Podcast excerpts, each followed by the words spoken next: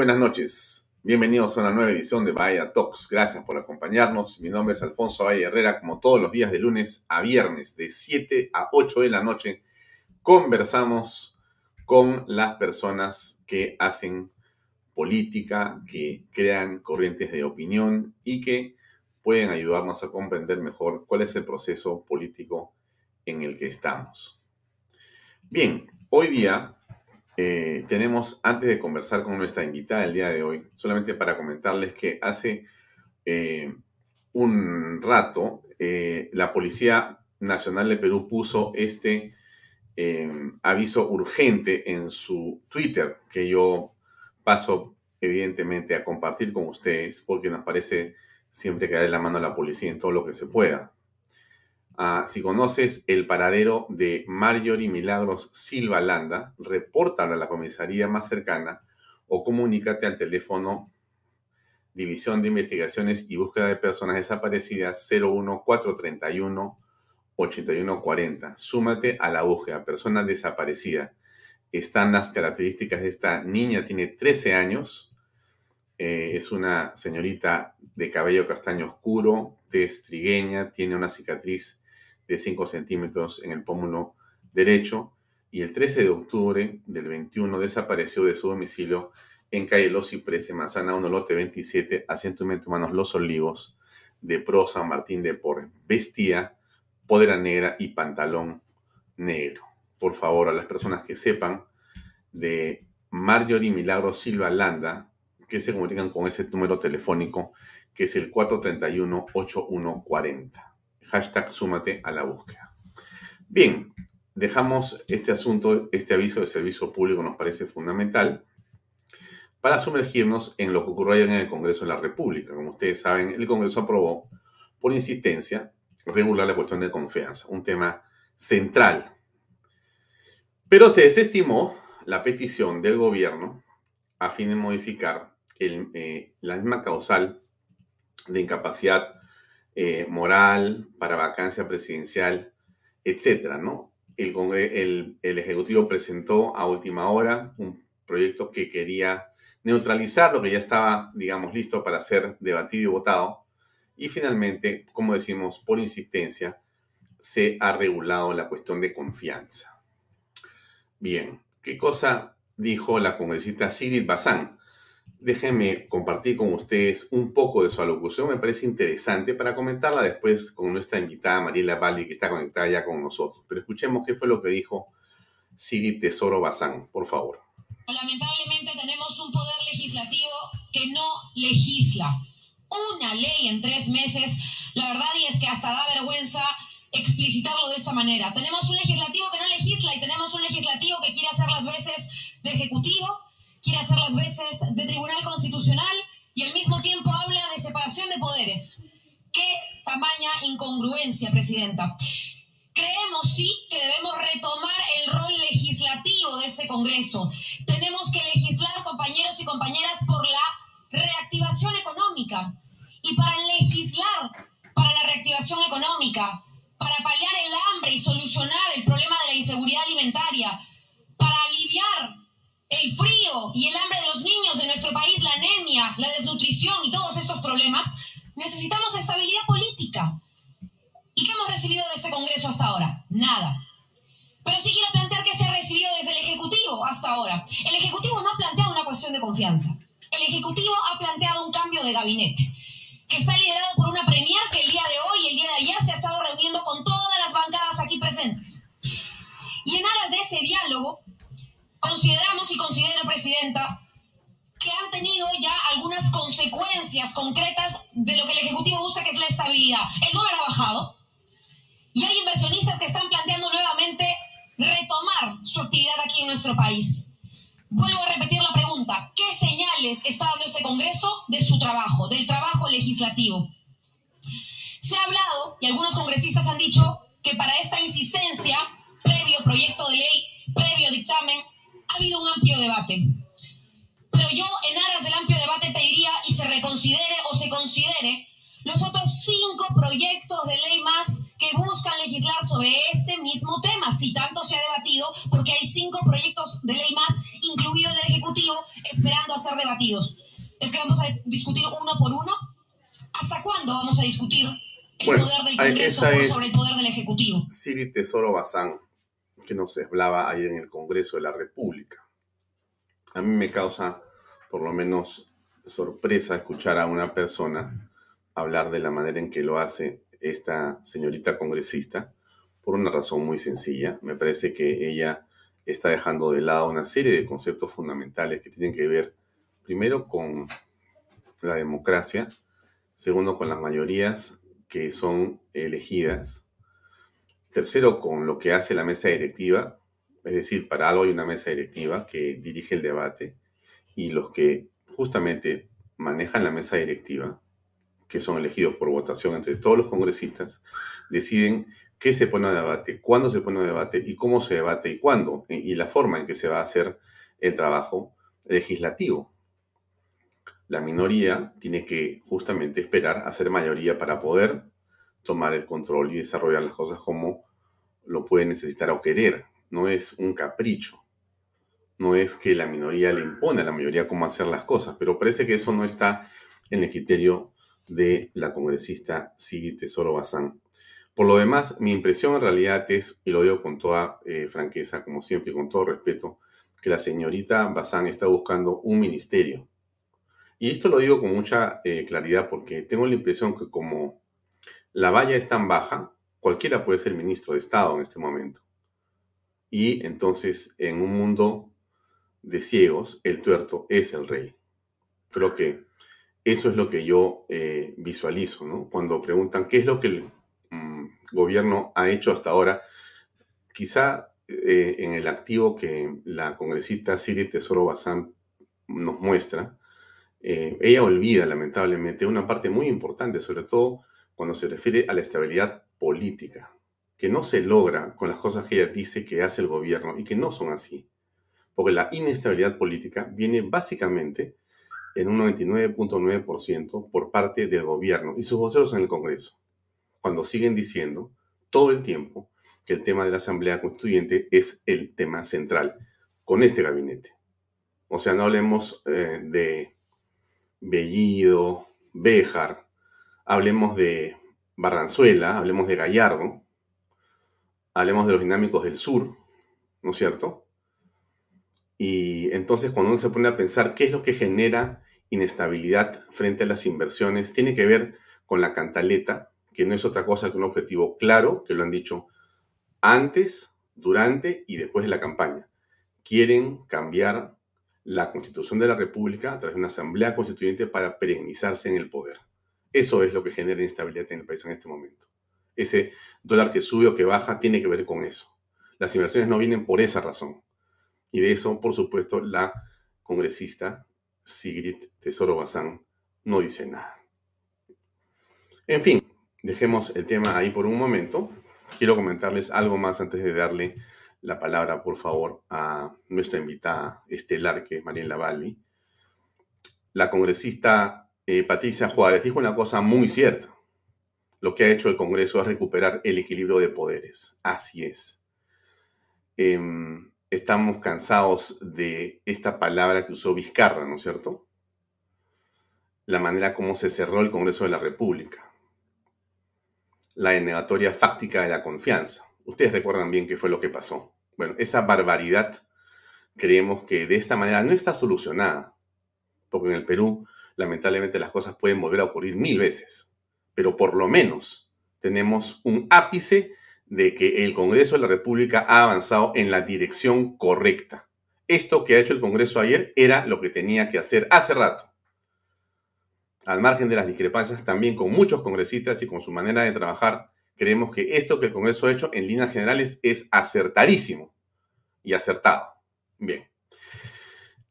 Uh, Adriana Tudela dijo al respecto, la insistencia de la ley que precisa la cuestión de confianza es un triunfo para el Estado de Derecho, el cual primó sobre la manipulación de quienes buscan poder sin límite. Así es, se trata de una defensa de principio de las instituciones, no de las personas que están de paso por ellas.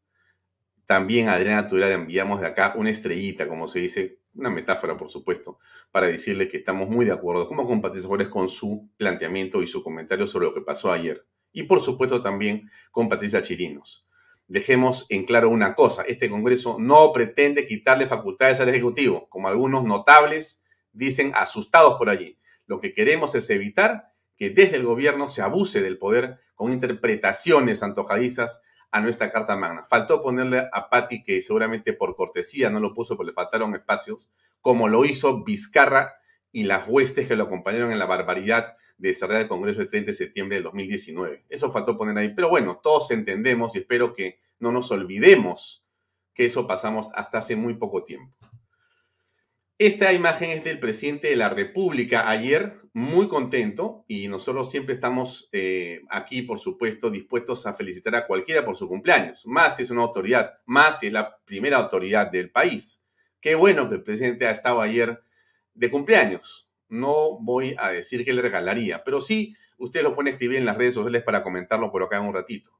El presidente dijo, estoy muy agradecido por el afecto recibido por mi cumpleaños, gracias al pueblo peruano por sus felicitaciones en este día. Su cariño es un impulso vital que me fortalece aún más para seguir trabajando o bregando por un país próspero, unido, justo y con reales oportunidades. Presidente, regálenos, ¿no es cierto?, un no bien grande a la Asamblea Constituyente. No, firme usted el requerimiento de Lucas Gersi para que vea cómo las inversiones y cómo el dólar se desploma y va a ver cuánta gente se beneficia con la cantidad de puestos de trabajo que solamente esa decisión de su parte va a traer para todos los peruanos.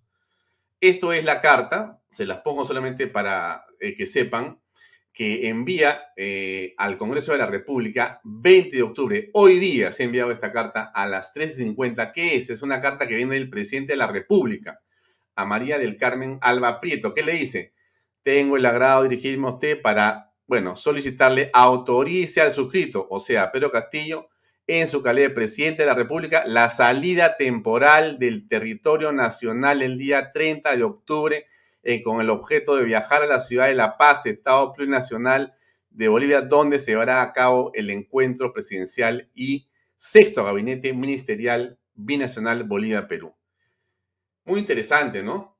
Como ustedes se dan cuenta, las relaciones con Bolivia están a más no poder. En la historia, seguramente, del Perú, nunca hemos estado con tantas visitas de un expresidente boliviano en tan poco tiempo y con tantas relaciones o llamadas telefónicas que vienen de estar multiplicándose de Palacio de Gobierno.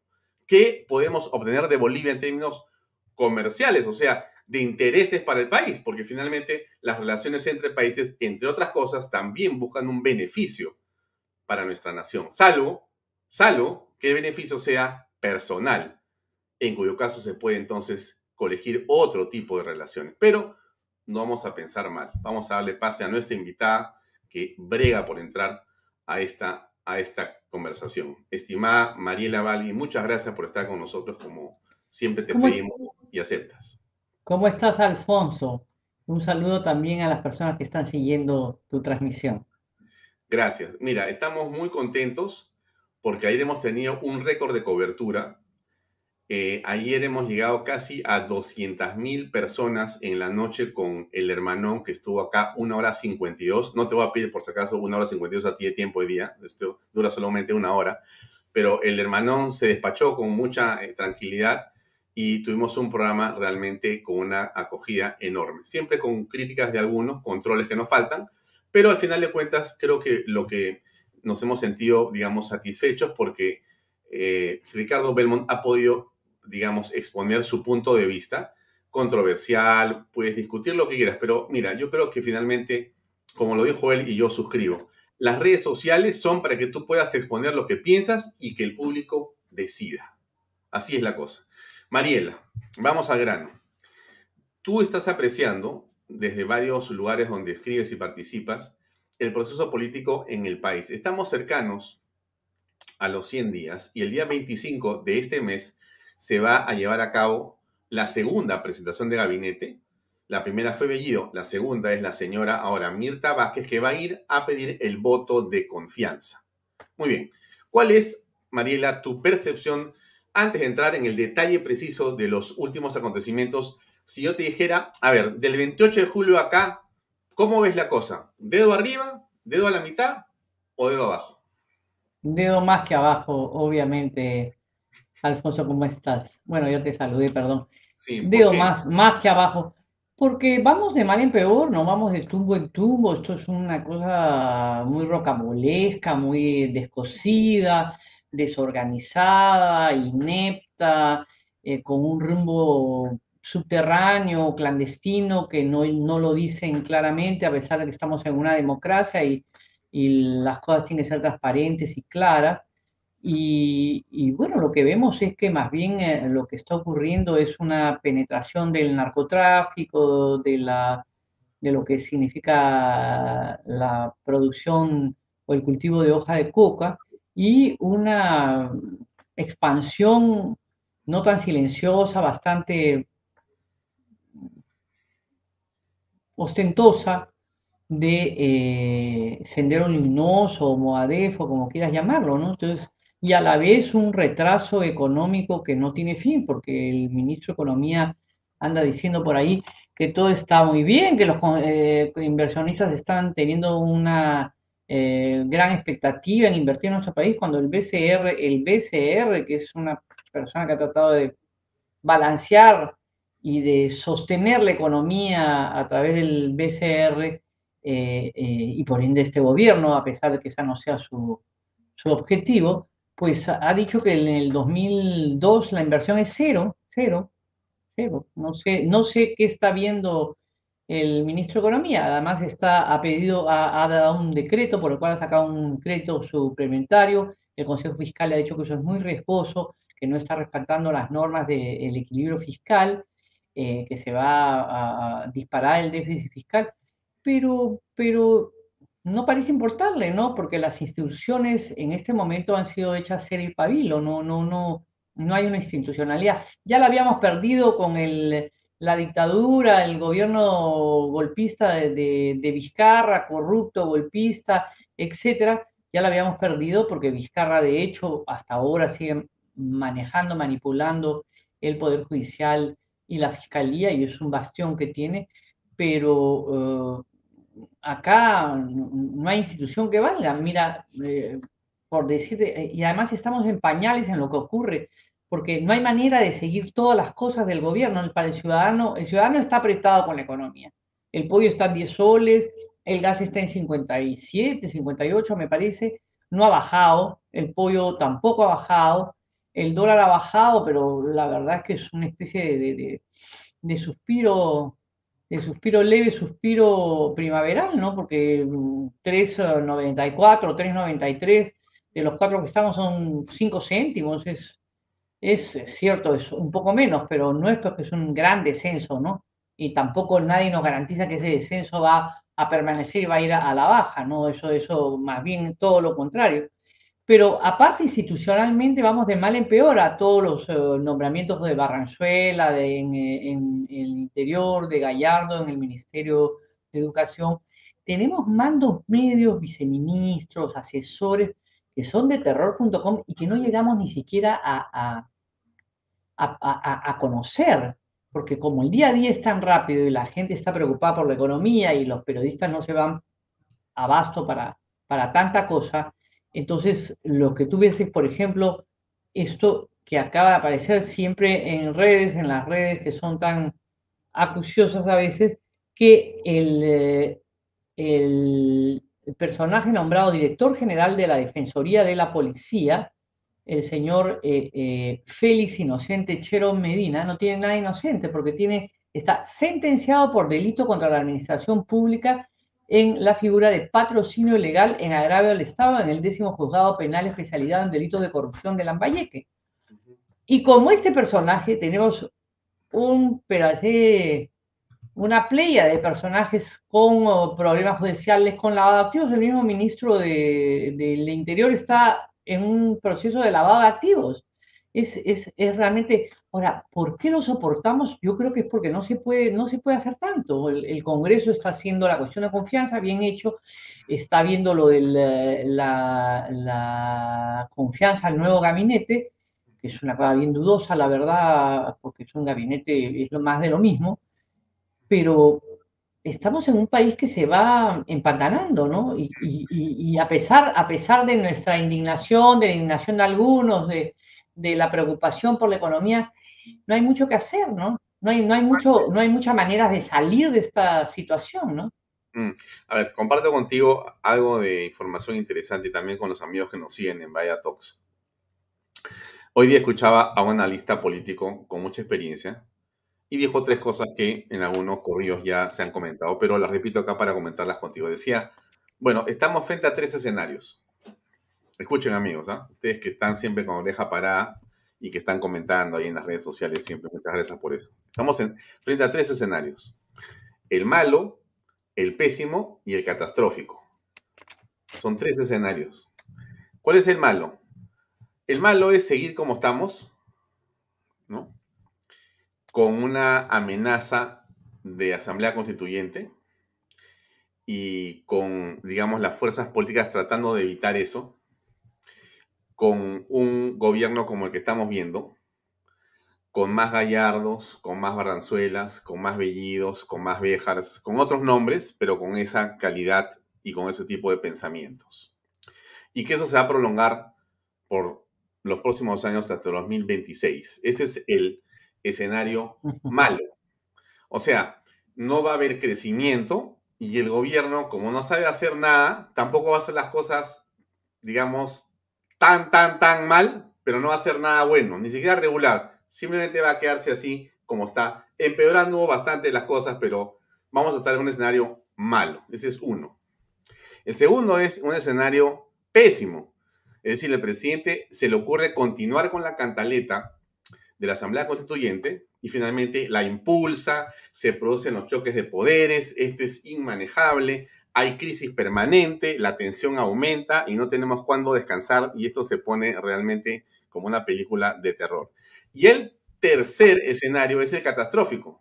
O sea, como se cansaron de la oposición, cierran medios de comunicación, cierran el Congreso, sacan, vaya a saber Dios, a quién ahora, digamos, en las calles para, digamos, hacer que la gente se quede tranquilo, si será alguna eh, especie de eh, ronderismo o alguna fuerza especial contra los que quieran protestar, meten gente presa y se quedan con el país. Bueno, a ver, ¿tú crees que esos tres escenarios son posibles o este analista realmente está despistado? No, a mí me parece un poco ingenuo en su escenario de pésimo que este gobierno se vaya en el 2026, porque este gobierno ha entrado para quedarse.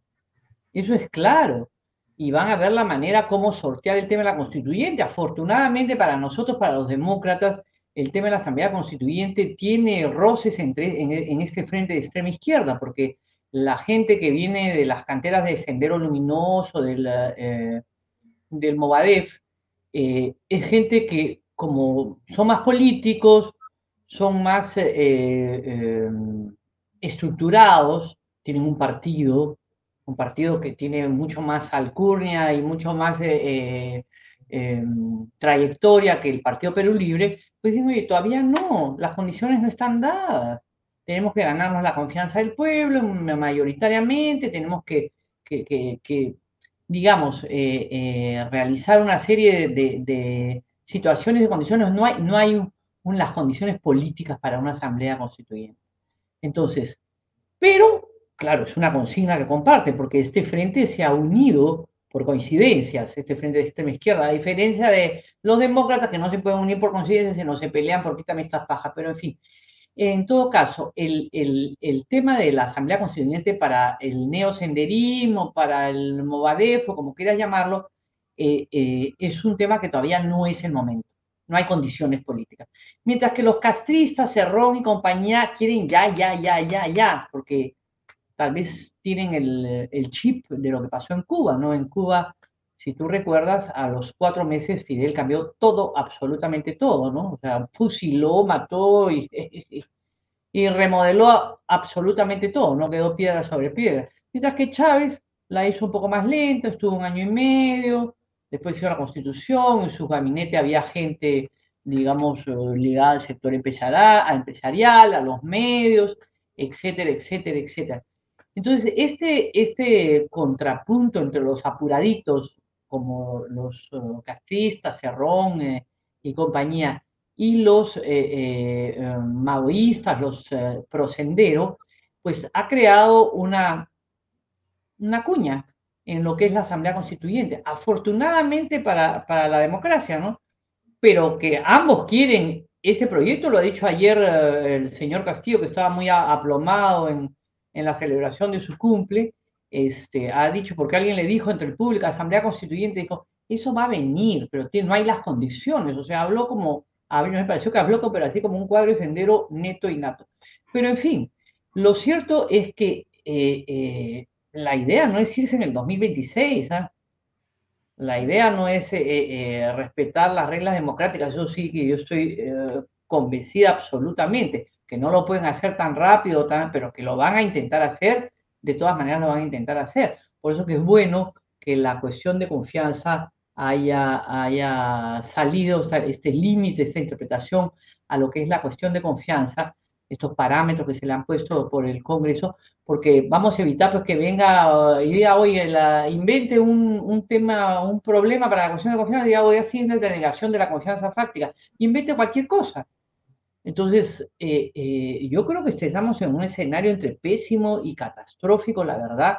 No sé cuánto dura esta mecha, porque esto parece ser de mecha corta, porque ¿cómo te puede deteriorar tanto? Mira, el dólar está en 3.93, ayer estaba en 3.94, pero ayer el, BCR ha quemado, ha, vendido 90 millones de dólares, ¿ah? Y ya se va tirando como 5 mil, 6 mil millones de dólares para tener el dólar, es una cosa, es una especie de, gelatina, de, de, asunto desnivelado. Entonces, eh, eh, la economía está parada, ¿no? No hay trabajo, la informalidad crece, la delincuencia también. Entonces, no, no, no es un escenario que tú digas que tú te puedes puedas permanecer así. O sea, acá me parece que hay, hay una, más o menos, una definición bien tajante, ¿no? O, este señor es frenado, vacado, o como quieras llamarlo, o este señor va a seguir avanzando, porque tiene, tiene el poder, ¿no? Mira, tiene el Ministerio de Educación, Alfonso. El Ministerio de Educación es la columna vertebral para ascender el mundo. O la educación es la columna vertebral para ascender el mundo. O ahí se sacan buenos revolucionarios. ¿Tú crees por ventura que ahorita en las UGELES no hay gente ya Prosendero, Proconare, Fenate, o lo que quieras llamarle, Prosendero, por decirlo así, en las UGELES ya no están instalados, que no va a venir una reforma de currículos, que no va a ocurrir lo que dijo eh, este señor Gallardo en un discursete que se lanzó en, frente a Palacio, frente al Ministerio de Educación en el año 2020, donde dice que mm, los Diez los Acuña, los eh, eh, los lunas son unos mercenarios, son unos delincuentes, son unos este, corruptos de la educación privada y que van a ser barridos, tiene el ministerio.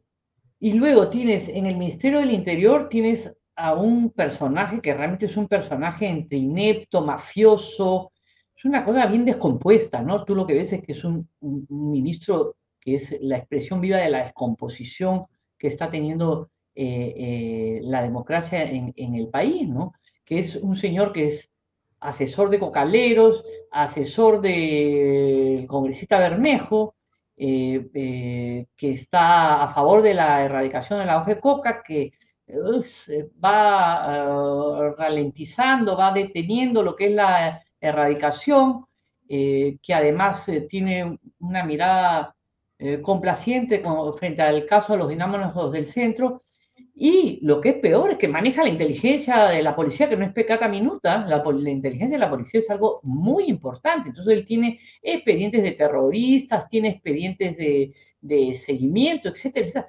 Es, una cosa aterradora, ¿no? Y al cual el señor Castillo no le hace ascos, ¿ah? Porque está bien, puede ser que haya sido puesto por el sector de Cerrón, pero no parecen estar tan peleados, ¿no? No creo que sea un libreto. Hay un roce, pero al, final, pues, eh, por ejemplo, frente a la cuestión de Juan Fianza, han votado unidísimos. Y Miriam uh, Vázquez, la Premier, ha dicho, no es prioridad. ¿Qué es lo que dice Sendero? No hay las condiciones políticas, no es una prioridad, no hay que correr. Vamos avanzando con pausa y sin prisa, pero seguro. Mm, sí. Ahora, a ver, la votación de ayer, cuando se rechaza el proyecto de cuestión de confianza que viene del Ejecutivo, también tiene 79 votos de la oposición. Y cuando se aprueba por insistencia, también suma 79 votos y finalmente se aprueba por insistencia la cuestión de confianza o la modificación o la ley de desarrollo constitucional, como se ha llamado. La pregunta es la siguiente. En el Congreso de la República está una buena parte de la solución a este problema que tenemos en el país, porque si hubiera 87 votos, estaríamos entonces listos para una vacancia presidencial, que es lo que corresponde hacer en este momento. Ahora bien, estamos con 79 votos, faltan 8 votos. Entonces, yo me pregunto, y te pregunto a ti, ¿es posible, mi estimada Mariela, que estemos en una situación de ingobernabilidad y de eh, ausencia de dirección en el Estado por 8 votos? Bueno, esa es la situación, no es que es posible o imposible, ese es el, drama que ha salido un Congreso con 37 o 36 eh, congresistas de Perú Libre y unos felones eh, acomodados como son Juntos por el Perú y los Morados, que es el partido de Vizcarra, ¿no? Entonces, está, estamos un poquito atados porque no, no, no, no, ni avanzamos ni retrocedemos. Ahora, yo me imagino que poco a poco, con paciencia y con saliva, no diré la bromita, pero, pero eh, poco a poco eh, eh, esto va a ir descomponiendo. Y yo espero, confío, deseo que estos ocho congresistas que pueden permitir vacar a este señor, pues que además ganó con fraude, que pueda haber una apertura mental para ello. Pero eso es una expresión de confianza y de deseo mía pero no necesariamente es una realidad, porque lo que se ve es que eh, miden mucho el tema del puesto, miden mucho el tema de... que yo, como digo, siempre los comprendo, porque nadie ha hecho una campaña pues durante cuatro o cinco meses para que después vengan y, te voten. No, no, no esa, no, esa no es la idea, ¿no? Uno no hace política para eso. Pero me imagino y, confío que, que el Congreso pueda permanecer más o menos unido, por eso siempre es bueno hacer invocación a las bancadas como Alianza para el Progreso, que a veces se lanzan unas declaraciones que tú dices, Dios mío, ¿qué, qué, es esto? ¿no? Que van a ir por la gobernabilidad, que eh, ellos no van a pedir la salida de Valenzuela, que eso lo tiene que evaluar el gobierno. Tú no le puedes, o, la de Acción Popular, que está bien dividida y que hay gente que está manejada por el sector radical de, Acción Popular, que es del sector de, de ¿cómo se llama? Johnny Lescano, que, que está de asesor ahí. Mm. Entonces, o sea, Acción Popular no se acuerda del gobierno de Belaúnde, del gobierno de García y de parte del gobierno Fujimori cuando les han matado a dirigentes y le han dinamitado locales. Entonces, pues, ¿puede alguna persona pensante darle la confianza a un gabinete donde hay dos ministros, por lo menos dos, porque ya no te hablo pues de relaciones exteriores, ya no te hablo el de, de energía, ya no te hablo de los otros, porque los otros ya, dejémoslos en, ver. Pero alguien, alguien en su sano juicio puede darle la confianza a un gabinete que tiene a un ministro como Gallardo, que es prosenderista declaradamente con ARE, con FENATE, eh, que es Movadef, y a este ministro Barrenzuela, que no solamente es, tiene un, actuar y una antecedencia de mafiosi, sino que además es una persona que está en contra de todo lo que es lo que dice la ley y, maneja información de inteligencia. Es bien, es, impensable eso, ¿no? Y la señora Mirta Vázquez está puesta ahí para, para, para parecer de centro. La señora Mirta Vázquez es una ultra, ultra, ultra. No será ultra izquierda, extrema izquierda, como lo es este, el frente que ha llegado al poder, el frente de extrema izquierda. Es una señora ultra, ¿no? Está en contra de la minería, es una señora que ha, ha sido presidenta del Congreso con una artimaña espantosa que fue que solamente se podían elegir a los, que integraban la mesa directiva de la presidencia de la Congreso este, entre las personas que no habían votado por la vacancia en Vizcarra. Y los congresistas lo aceptaron porque estaban aterrados que los vacaran, que los sacaran, que les quitaran la mesa directiva, en fin, al final la dejaron. O sea, esto, eso, eso puede ser posible. Entonces, ahí hay dos bancadas que tienen una gran responsabilidad, que es Acción Popular y que es Alianza para el Progreso. De las otras no sabes, el Partido Morado es un partido absolutamente manejado por Vizcarra y Somos Perú, pues está ahí que se debate, ¿no? Por lo menos tal vez Luna Galva se dará cuenta, pues que el señor Gallardo lo que quiere es hacerlos, cortarles la cabeza a toda la, educación privada, ¿no? Y hacer con, con la SUNED un manejo politizado extremista. Ahora, Mariela, por ejemplo, nosotros estamos conversando contigo. Mucha gente te manda saludos, como hemos puesto abajo. Tienes un montón de o sea, de paso, que viste, tienes una... Como Belmo. Una, una, este, no comparemos, porque no tiene sentido. No, de ninguna manera. Lo que, tiene, sentido es de que hay mucha gente que te manda muchos saludos y yo aprecio y agradezco en nombre tuyo a todas esas personas. Pero, a ver, mucha gente aquí está comentando hace rato y la palabra vacancia es la que todos repiten, pero qué bestia. O sea, vacancia, vacancia, vacancia, vacancia, vacancia por todos lados. Entonces, la pregunta es la siguiente. Mira, Mariela, nosotros hablamos de vacancia, la gente habla de vacancia. Eh, eso es sedición. O sea, que yo y tú, en uso de nuestra libertad, que la gente, que este programa hable sobre la vacancia presidencial y la manera como lograrlo, siendo la vacancia un instrumento constitucional y legal que la Carta Magna provee. ¿No es cierto? Ya hablar de eso y de buscar la vacancia y de hacer lo posible para que vaquemos al presidente de la República. La pregunta que yo te hago es, eso, decirlo y hacerlo, ¿es sedición? ¿Es un delito? No me contestes porque viene mi, publicidad y después tu respuesta. Un segundo, por favor. Claro que sí. MMK Supermarket, ofertonazos, 15% de descuento, super lunes de limpieza. Supermartes de cuidado personal. Super miércoles de pollo y cerdo.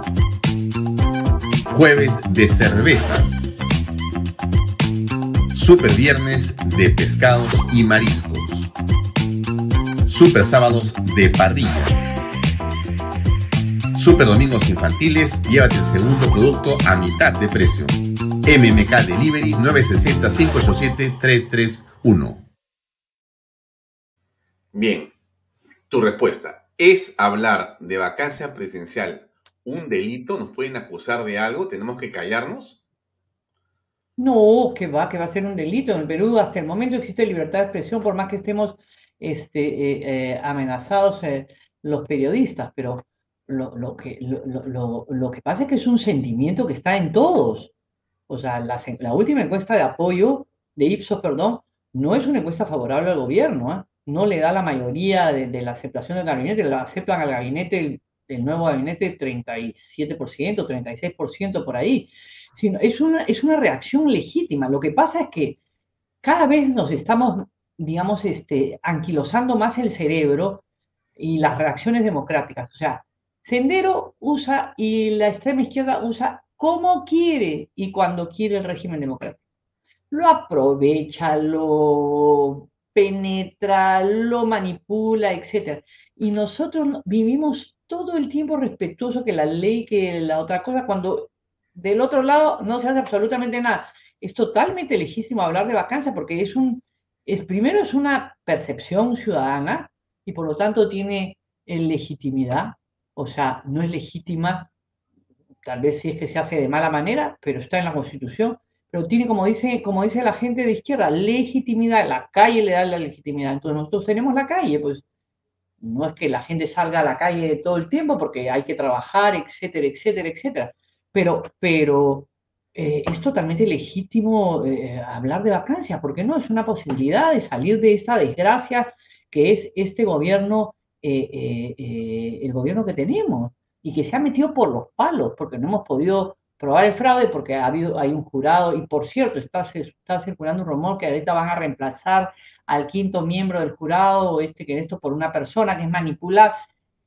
Mira, esto no termina jamás. Esto es un gobierno donde todo está podrido y está descomponiéndose. Entonces, ¿qué cosa vamos a hacer? Los cocaleros están tomando la carretera en Puno. Es un paro, una huelga indefinida eh, Cotabambas está en, eh, en, huelga, han tomado los comuneros, han tomado esta vía que no quieren que sea nacional y tienen a las bambas así del cuello bien amarrados, pero es un desgobierno permanente. ¿Qué van a hacer con los cocaleros? ¿Van a levantarse más personas? ¿De repente hacen un amago de control policial? Hay un muerto, entonces que inmediatamente declaran la legalización de la hoja de boca. No es tan difícil. ¿eh? Ahí entonces se presenta un asunto que me parece importante porque lo peor que puede pasarle a alguien es tener temor, ¿no?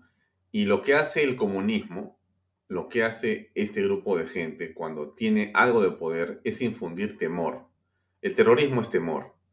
El terrorismo es básicamente vivir tratando de aplastar a las personas con el terror, ¿no es cierto? Ese es el terrorismo. La gente se queda inmóvil. Pero una vez que las personas logran vencer el temor, se acabó el terrorismo. Porque el terrorismo en realidad por cierto, que causa muertes y tienen el uso de la fuerza, pero mucho el terrorismo está en la mente de todos nosotros. Por eso es que el tema de la vacancia presidencial, quiero insistir en, ese asunto, Mariela, es centrar en el debate en el que estamos hablando. Porque si no pensamos que ese es el camino, cualquier otro camino que no esté en la ley sí puede ser interpretado como un asunto diferente. Ah. Pero cuando tú dices, vamos a usar lo que dice la Carta Magna, que es lo que nos protege, porque hay un grupo de ciudadanos que creemos y queremos que este gobierno se vaya porque tenemos razones objetivas o subjetivas, no interesa. Pero en uso de la libertad. objetivas totalmente. pero claro, pero imaginemos que sea porque lo que sea. Bueno, pero tú y, y muchos queremos eso. Mira, es la libertad, ¿no es cierto? Y si hay votos, pues los votos actuarán y eso no es ilegal. Entonces te pregunto, ¿por qué? porque ha señalado un evento en la historia del Perú reciente que es tremendo, que es como el Congreso de la República, en uso de las facultades que la Carta Magna le asigna, vaca a un presidente, asume a un presidente otro, que es Merino, pero por estas eh, marchas en la calle y por un asusamiento de los medios de comunicación adicionales y por los dos muertos que se generan producto de la barbaridad de eh, barras bravas también en las calles, que se enfrentan a la policía con piedras y palos y bombas molotov, ¿no es cierto? Se producen estas muertes y entonces cae, como recordamos, Merino que decide renunciar. Y aparece Sagasti, votado por los que no habían votado por Merino. Una cuestión que tú has dicho que es extrañísima, porque eso no, no, no lo puedes entender todavía, ¿no es cierto? Salvo por el terror. Porque lo que tú dijiste es, se asustaron. Por supuesto que se asustaron se asustó, tengo la impresión yo. Bueno, el, argumento de Merino es no queremos que haya más muertes, no queremos que haya más desmanes, queremos que se detenga. Pero en realidad la ley estaba de parte de Merino, la ley, la Totalmente. el derecho. Totalmente. Pero, pero lo, que sucedió, eh, lo ha explicado bien lo que sucedió, eso fue un, montaje, fue un montaje donde el Partido Morado, lo que se le ve en los videos a este señor Guzmán, este correlón, este que anda escapando de, los sitios donde va, y que por cierto ha sido reconocido, a pesar de no haber logrado pasar la valla de votos eh, necesaria por ley, ha sido reconocido como partido, sigue inscrito. Pero, eso es algo que no se, no se entiende realmente. Ya, pero ¿qué podemos decir? ¿Cómo protestamos? Es, es, por aquí, por allá, por aquí, por allá. Es, es, es materialmente imposible. Así fueras un pulpo, un pulpo verdadero y tuviéramos más brazos que el pulpo, no podríamos atrapar todas las cosas que están mal hechas y que van contrarias a la ley en este momento con este gobierno. Pero lo que ocurrió ahí fue una, una azonada muy bien preparada, donde yo estoy convencida que eh, ha estado Sendero Luminoso, porque ¿a quién se le ocurre, por Dios del alma, usar bombardas con, con perdigones adentro? que fue lo que parece, según la policía, que ha matado a India. ¿A quién se le ocurre? ¿A quién se le ocurre? ¿Se le puede ocurrir a la barra brava, a donde parece que pertenecían estos jóvenes que murieron? ¿A quién se le puede ocurrir? ¿A quién se le puede ocurrir hacer ese ataque con fuegos artificiales, que además es caro, ¿ah? los fuegos artificiales no son baratos, que era, e, e, e, o sea, los fuegos artificiales son considerados armas eh, eh, eh, letales, son, considerados peligrosos, no, no, no, son, no están legalizados que era una especie de, disparo a mansalva de una fila de, infantería, ¿no?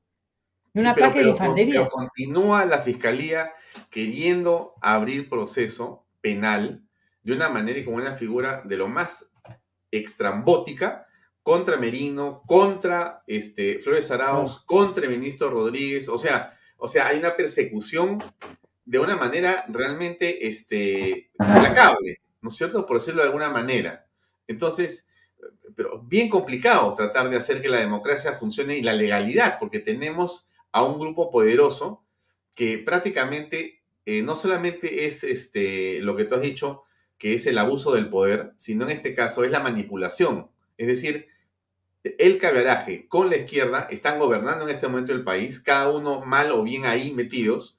La pregunta es, ya que estamos por, nos quedan 15 minutos, Mariela, ¿cuál debería ser la solución de tu punto de vista? ¿Por dónde encamina este, este, este, esta salida, esta, esta situación? ¿Qué hacemos?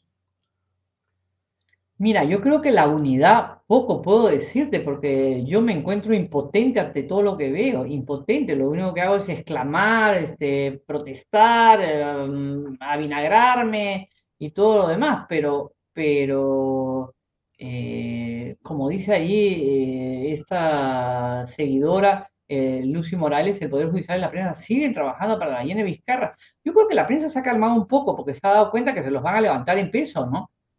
Como pasó en Venezuela. Pero mira, la, única cosa que nos puede, digamos, aliviar en esto es la unidad. Si no hay unidad bajo principios, aprendamos de este frente de extrema izquierda. Se han unido por coincidencias, tienen diferencias feroces, ¿sabes? porque los chinos y los moscovitas, o los chinos y los cubanos, uff, eran, además, se han unido de una manera histórica, porque antes se detestaban. Pero todos se han unido por las coincidencias. ¿Cuál es? Marxismo, leninismo, asamblea constituyente. Esos son sus ejes de acción, legalización de la hoja coca. Y lo demás lo han dejado de lado. Entonces, nosotros tenemos que aprender a estar unidos y a permanecer unidos. Porque y nadie que sea, nadie que pretenda ser cabeza ratón, porque para ser cabeza ratón ya tenemos demasiadas cabezas de ratones en este panorama eh, lamentable que vivimos. Entonces, yo creo que la unidad es algo fundamental. fundamental. Germán, dice, Germán eh, Cerdán. Mimi Cerdán. Dice, Mimi Cerdán. perdón, dice, tenemos que ser comandados por un líder. Yo estoy segura de eso. Así es, Mariela. Puro hígado todos los días. O sea, ok, nos falta un comandante, ¿no? Mira, ahora tener un líder es complicado porque tenemos varios líderes, pero por lo menos que mantengamos, nos mantengamos unidos ya es bastante. ¿eh? Ya eso es bastante. Por ejemplo, va a venir la acusación constitucional contra Merino, que es lo que ha planteado la fiscal de la Nación, Soraya. La fiscalía funciona con dos personas, con Pablo Sánchez y Zoraida Ábalos. Es, e, e, es que nos hemos ido descomponiendo y hemos llegado al colmo de la descomposición la viceministra del Interior, donde es de gobernanza territorial, creo, es amiga del compadre del otro, es, es de, Vizcarra, es, eres una cosa, es una cosa, pero así, realmente es demasiado. Entonces, si tú permaneces unido, puedes tener líneas de acción. Por ejemplo, va a venir la acusación constitucional. La acusación constitucional contra, eh, el, eh, contra Merino y contra Antero Flores y contra el general, no sé si el general Rodríguez entra en ello. Bueno, esa acusación, imagínate que la, se rechaza como la votación de la cuestión de confianza, de la, de la ley que norma la cuestión de confianza. Sería una cosa estupenda. Vamos debilitando, porque además tenemos dos enemigos del frente de extrema izquierda, los caviares que son capaces de aguantar cualquier actitud senderista con tal de estar en el poder y medrar en el poder, porque ellos saben que está sendero. ¿ah? Porque tú puedes pensar que la persona, el vendedor ambulante, eh, la señora que está en el mercado, la gente sencilla, no, pues no tiene mucho conocimiento, pero uh, el sector caviar sabe exactamente qué es, qué no es, quién es Sendero, quién es Conare, quién es Modaef, etc. Pero eso, si es que tú logras derrotar la acusación constitucional sería un golazo, golazo, golazo. Si es que tú logras decirle, mire señora Vázquez, Premier, a usted hasta acá nomás. Esos dos ministros, de ninguna manera, porque repetir Maraví y el otro. Ya no te digo las relaciones con Venezuela, que son vergonzosas, la actitud. El embajador que se ha mandado, que se ha quedado acá por lavado de activos, por, porque el juez le ha dado una orden de, permanencia en el país. Ya, ya no te digo eso, pero sí decir bien firmemente, mire, ¿sabe qué? Esos dos, de ninguna manera, de ninguna manera y hay que compartir información también, porque la información es fundamental y vital. Poco a poco se van a ir cerrando las fuentes de la discote, por ejemplo. Va a entrar una persona, probablemente que va a ser una persona absolutamente digitada, el Ministerio del Interior va a tener su poder. ¿Cómo vas a poder seguir analizando, viendo cómo es el avance de Sendero?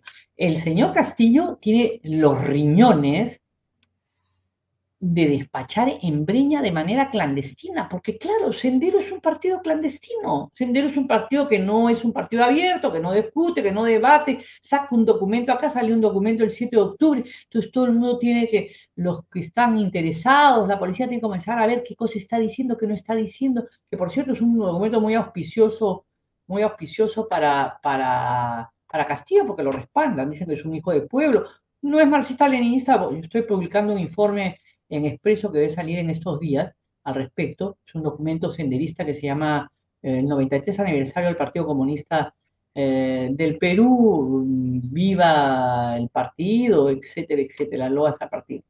Pero quiero decirte, ahí reconocen a Castillo como un hombre de pueblo, en fin, lo levantan como nadie. Entonces, la gente común y corriente no puede seguir eso. Entonces, los congresistas tienen que hacerlo. Pero también tienen que seguir la economía, tienen, que seguir el nombramiento de Indecopi, que es una cosa totalmente eh, eh, eh, inoperante y es una persona que no tiene sorpresa. Entonces, cuando acabas, Alfonso, eso, es, eso, eso, y a eso juegan ellos, porque ellos se van por acá, se van por allá. En realidad, lo que tú dices es muy cierto. No hay cuándo terminar, ni hay digamos, una sensación de que, bueno, esta es la última. No, siempre hay otra más y otra más y otra más. Nunca es la última. y la peor para mí es que el, el que está en Palacio de Gobierno, porque no le voy a decir el presidente, porque así como Vizcarra entró ilegítimamente y es mandatario y gobernante, más no presidente, lo mismo este señor que se ha sentado con fraude. Castillo es una persona que despacha con el partido magisterial y político en Breña. Sende, estamos con un gobierno, con un, mandatario que recibe órdenes de un partido clandestino e ilegal. Y esto en la cara de todos nosotros. Esto es lo que no podemos aceptar, en la cara de todos nosotros. Pero claro, la vida sigue, este, el que está alquilando su casa o su departamento está fregado porque encima el dólar ha subido, este, la situación económica es baja, los negocios no se recuperan, los restaurantes hacen su poco, todavía no pueden este, funcionar al 100%.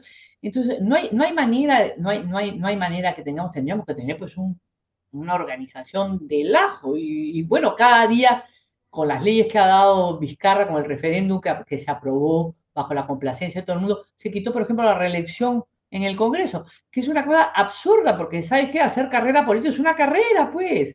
Mm. Y si no te gusta, no votas por el caballero.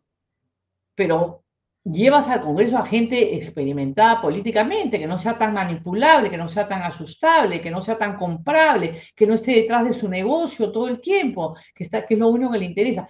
Ahora, yo no estoy por chancar al Congreso porque el Congreso lo está haciendo medianamente bien, la verdad es que lo está haciendo medianamente bien, ha sabido enfrentar al gobierno. Pero lo peor para mí es que tenemos un partido clandestino e ilegal que está metido en el poder, porque no tiene todo el poder, ciertamente. Tiene, tiene su cuota, con una cuota pero que le da instrucciones a Castillo. Mm. Porque ¿quién, ¿quién nombró Maraví? Un día se le ocurrió, se levantó Castillo y dijo, ah, mira, vamos a... No, pues, ok. ¿Quién nombró a Gallardo? Un día se levantó y dijo, ay, yo tenía un compañero de lucha, el profesor Gallardo es una bellísima persona. Tampoco. Entonces, así las cosas, él tiene que, Castillo tiene que tener una coordinación con Sendero Luminoso, con Movadez, con el organismo de fachada que quieras, con el organismo general que quieras, pero tiene que haber una vinculación. ¿Quién es el vínculo? ¿Quién es el, ¿Quién es el corre, ve y dile? Mariela, Otra pregunta, la pregunta final, porque nos quedan unos minutos. ¿Quién es el líder? ¿Dónde está el líder? ¿Cómo encontramos al líder? no me contestes. La publicidad 20 segundos y viene tu respuesta. Un ratito. MMK Supermarket, ofertonazos, 15% de descuento, super lunes de limpieza. Super martes de cuidado personal. Super miércoles de pollo y cerdo. Jueves de cerveza. Super viernes de pescados y mariscos. Super sábados de parrilla. Super domingos infantiles, llévate el segundo producto a mitad de precio. MMK Delivery 960-587-331. ¿Dónde está la persona que nos saca esto? El Chapulín Colorado será, no, es un poco, un poco un poco difícil e improbable sacar un líder ahorita, ¿no? Porque la verdad es que en el Congreso hay líderes, ¿ah?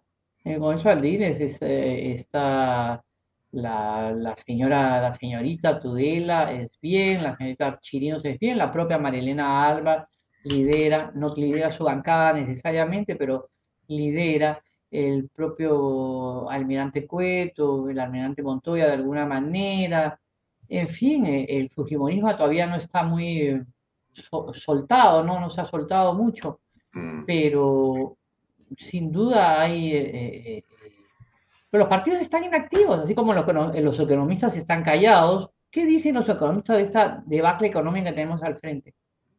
De esta rebaja, rebaja de, la, de la calificación crediticia que ha hecho Standard Poor's. No dicen mm. nada. Todo el mundo está calladito. Todo el mundo está calladito. No, dicen ni, sí, se puede. Eso. O sea, ¿qué dicen de que eh, qué dicen los abogados, los demócratas de que en la fiscalía haya dos personas en la Junta de Vocales Supremos que deciden la fiscalía? ¿Qué dicen sobre que la Junta Nacional de Justicia, la señora Teo está ahí atornillada a la presidencia, ya debería haberse ido, le toca irse. Pero dice que para ella no, que no vale la ley, que si vaya la ley. ¿Quién hace cuestión de Estado por eso? Nadie hace cuestión de Estado. Y, así las cosas. Entonces, ¿dónde están las fuerzas vivas de la sociedad? Hay muchos colectivos, es verdad. Es verdad que no quieren dejarse pisar el poncho. El general Cabra sí me, me olvidé. El general es un, es un buen líder. Eh, eh, pero Muy buena invitada, me dicen. ¿Cómo te florea la gente? Increíble. Está bien, ¿ah? Muy bien. Felicitaciones. Difícil encontrar un líder tal vez acá entre nuestros uh, oyentes este, haya, haya, haya uno que pueda ser así el, el aglutinador, ¿no? Pero lo, lo, veo difícil ahorita decir, pero mientras que permanezcamos unidos hay, hay cerebro y talentos y, hay, hay, hay, hay, madera para poder, para poder, digamos, paliar esto, ¿no? Pero hay que tener paciencia, hay que tener cabeza fría, hay que tener uh, mil ojos y mil oídos como el Partido Comunista eh, Sendero Luminoso y, y, resistir, porque, porque en cuanto nos bomamos un poquito, van a entrar con todo en el sentido que, como tú bien decías al inicio del programa, la constituyente es, es lo fundamental. Con la constituyente ya se apagó la luz. Yo digo, cuando, cuando, cuando Dircote se malogre, se apagó la luz, pero también cuando venga la constituyente va a ser un gran apagón, gran, ¿eh? si es que viene, por supuesto, esperemos que no vengan. Marina, muchas gracias. Llegamos al final. Te agradezco siempre por tu tiempo, disposición y tu amabilidad para acompañarnos. Gracias, Alfonso, también. Gracias por la oportunidad. Buenas noches. Bien, amigos, será Mariela Balbi. Eh, tiene una cantidad de fans increíble, o de fans increíble. Yo me parece fantástico por ella porque es una periodista inteligente, valiente, yo creo que brillante. Y esta noche nos acompañó en Vaya Talks y le ha dado, por cierto, un realce estupendo al programa. Gracias a todos ustedes, siempre por seguirnos, por seguir el programa, por acompañarnos, por comentarlo, por compartirlo, por hacer like, etcétera, etcétera, etcétera. Una manera de combatir es compartir. Una manera de estar a tono con lo que pasa en el país es enterándose de lo que está ocurriendo. No se olvide de eso. Mañana nos vemos a las 7 en punto de la noche. Dios mediante, en otra edición de Vaya Talks. Gracias. Buenas noches.